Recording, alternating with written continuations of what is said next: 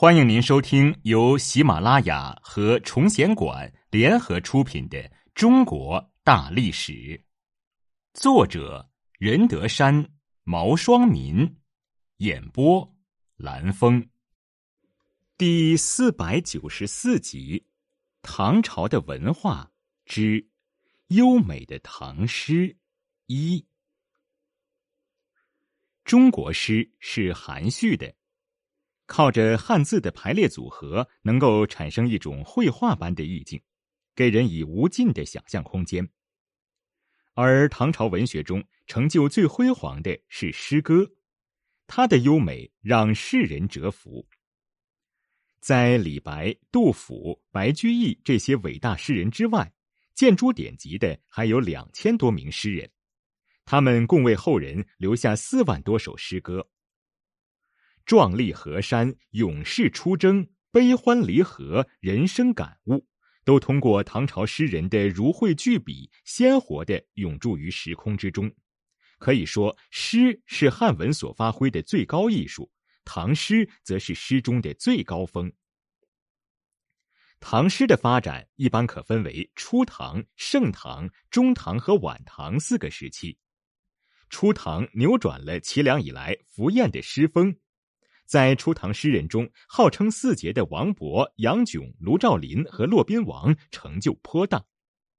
后来的陈子昂积极提倡建安风骨，批判齐梁诗风，力求恢复文学浪漫和现实的完美结合，使唐诗进入了新的发展阶段。盛唐一般指从七一二年到七六二年这五十年的时间，这也是唐代诗歌的黄金时代。伟大的浪漫主义诗人李白和伟大的现实主义诗人杜甫同时出现在诗坛，各种题材的诗歌争芳斗艳，才华横溢的诗人大量涌现，相互争辉。王维、孟浩然以优美的田园山水诗闻名，高适、岑参则以豪迈的边塞诗著称。从安史之乱到唐文宗的太和末年，即八二七年。这六十多年被称为中唐时期，现实主义的诗歌作品得到极大的发展。最突出的代表是以白居易为首的新乐府派，还有善用形象思维、表现手法奇特而独树一帜的李贺。到了晚唐，伴随着国势的衰微和社会动乱，诗的风格发生很大的变化。杜牧虽然在艺术上有一些新的发展。但感伤的情绪还是成为了诗歌的主基调。李商隐则以沉郁的风格尽现自己在仕途上历尽的坎坷。初唐四杰。初唐是唐诗繁荣的准备时期。唐代建国初的诗歌仍受南朝诗歌的影响，柔靡纤弱。但号称初唐四杰的王勃、杨炯、卢照邻、骆宾王的出现，打破了这种局面。他们才华横溢，通过自己的诗作抒发对现状的愤懑不平和壮怀激烈之情，拓宽了诗歌的题材。陈子昂、沈佺期、宋之问也有大量诗作问世。王勃是隋末大儒王通之孙。六岁能文，十几岁的时候在沛王府负责文书起草工作。他极有才华，如送杜少府之任蜀州，城阙辅三秦，风烟望五津。与君离别意，同是宦游人。海内存知己，天涯若比邻。无为在歧路，儿女共沾巾。初唐四杰勇于创新。在诗歌的思想内容和艺术形式上打破了六朝以来宫体诗的束缚，但还有不足之处。例如王勃的这首诗，三四两句“与君离别意，同是宦游人”就不合律诗对仗的要求，一些轻薄的文人因此讥笑他们。然而这掩埋不了他们的文学成就。杜甫则有精辟的评论。王杨卢骆当时体，轻薄为文沈未休。尔曹身与名俱灭，不废江河万古流。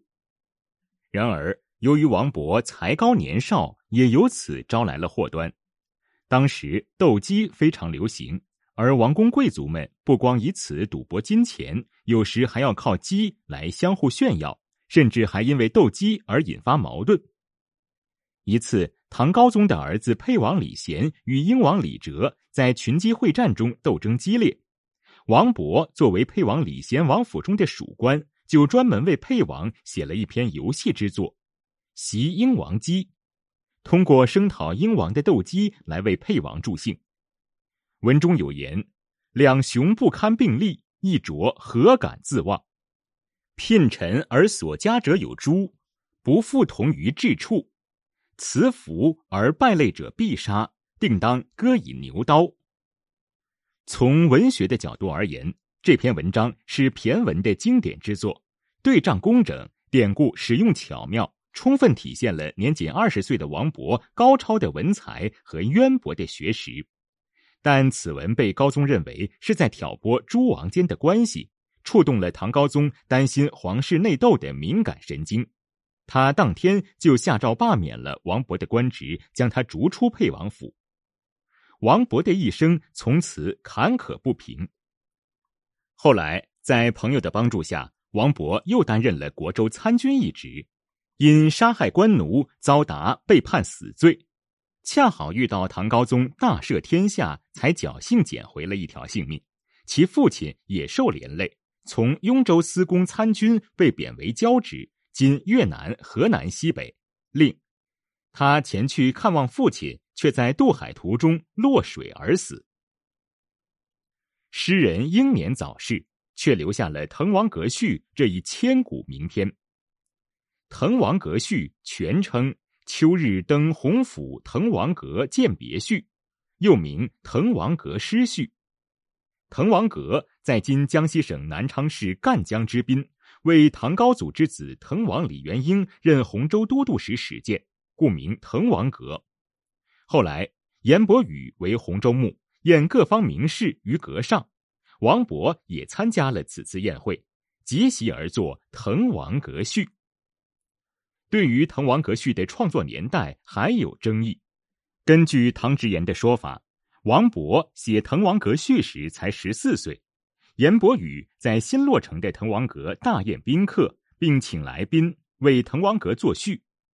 但颜本想让女婿孟学士写这篇文章，也让他预先构思好了。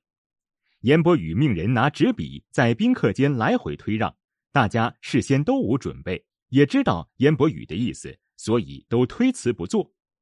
王勃也受邀参加此次宴会，却不推辞谦让。颜伯羽不相信他的才华，十分恼怒，拂袖而去。但也派人窥伺王勃如何下笔。第一次禀报说南昌故郡，洪都新府。颜伯羽说这只是老生常谈罢了。第二次禀报说星分翼轸，地接衡庐。颜伯羽沉吟不语。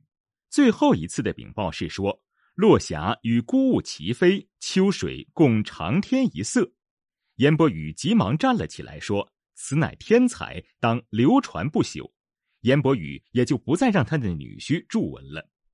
而在场的宾客看了一致称好，滕王阁也因此篇文章与黄鹤楼、岳阳楼并称江南三大名楼。王勃创作《滕王阁序》极富传奇性。王勃写文章很有特色，先磨墨数声，再酣畅饮酒致醉，然后拉起被子蒙脸躺下，等到酒醒时奋笔疾书，不改一个字而文成。当时的人称王勃为赋稿，而经过后世的附会，王勃创作《滕王阁序》更是被蒙上了一层神话色彩。相传，在王勃写作《滕王阁序》的前一天，他还在七百里之外。不过，他突然遇到以须发斑白、仙风道骨、貌若神仙之老者。那位老者一语道破王勃的身份，并告诉他，明天就是九九重阳节，滕王阁将有高会，如果前往赴宴、赋诗作文，足垂不朽。王勃大惊，又问道：“老先生有所不知。”此地离洪州七百余里，来不及了。老者仰天大笑，便以神风送王勃七百里，一夜就到了洪州。而作为四杰之一的杨炯，也并非浪得虚名。他诗中激扬豪迈的格调，为唐初诗坛吹进了一股新风，如《从军行》：“烽火照西京，心中自不平。牙璋辞凤阙，铁骑绕龙城。雪暗雕旗画，风多杂鼓声。宁为百夫长，胜作一书生。”该诗表现了唐人不甘寂寞、不想老死窗下。而宁可做个低级军官到边疆建功立业的热切期望。杨炯还与王勃、卢照邻等人共同主张刚健的文风，反对宫体诗风。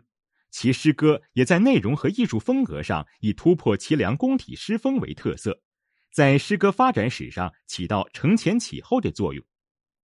他在《王勃集序》中对王勃改革当时隐靡文风的创作评价很高。实乃唐初四杰有意识的改革当时文风的体现。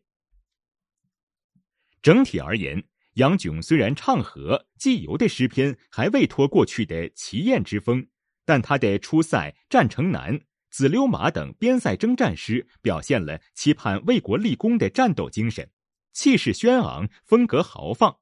如《战城南》：“塞北徒辽远，城南战苦辛。”翻旗如鸟翼，甲胄似鱼鳞。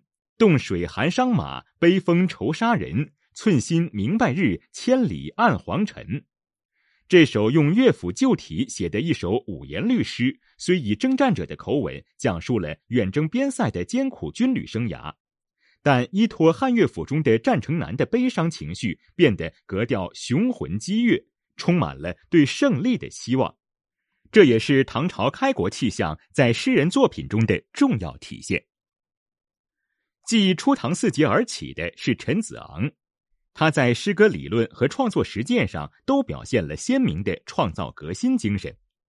他在理论上对南朝以来奇丽柔靡的诗风提出批评，认为这类辞藻华丽、内容空洞，背离了《诗经》的重视思想性的传统。